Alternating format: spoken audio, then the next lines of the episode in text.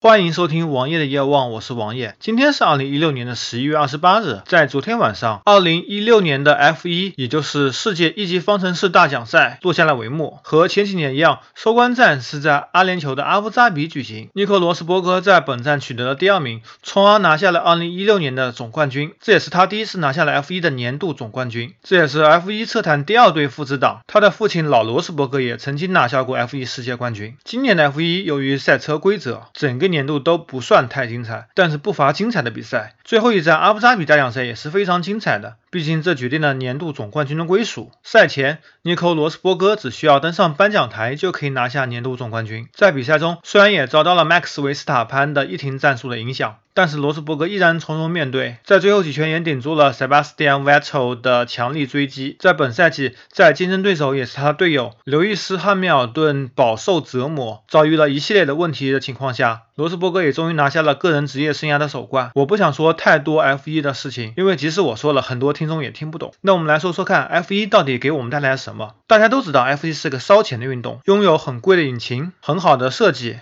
很贵的燃油、很贵的轮胎。很贵的材料，加上各种高科技技术，就是一项烧钱的运动。但是 F1 真正带给我们什么呢？首先，F1 的引擎是 1.6T 排量的，1.6升涡轮增压。在民用车领域，1.6升排量的引擎本身就是已经非常小的数字了。涡轮增压也很常见，很多十几万车子也就用的 1.6T 的发动机。但是 F1 的 1.6T 涡轮增压引擎可以输出超过1000匹马力的动力，同时它有其他动力系统，比如说热能回收系统和动能回收系统。热能回收系统是把热量转化为能源，动能回收系统是把刹车的动能给转化为能源，储存在电池里面，可以再次释放。这也是很多油电混合汽车的原理。F1 的空气动力学也推动了风洞技术的发展。让很多民用车也经过风洞的洗礼，能够有着更流线型的设计，并且设计的更合理，降低空气阻力，增加下压力。F1 规则的改变其实是国际汽联的阴谋，其实也不能说阴谋吧，毕竟它对整个汽车产业是有导向性的。汽车已经遍布我们生活中的每一处，我相信这么一个推动汽车行业发展的运动，能够吸引更多的用户。当然，它也必须进行规则的改变，至少明年应该不会像今年这么无聊了。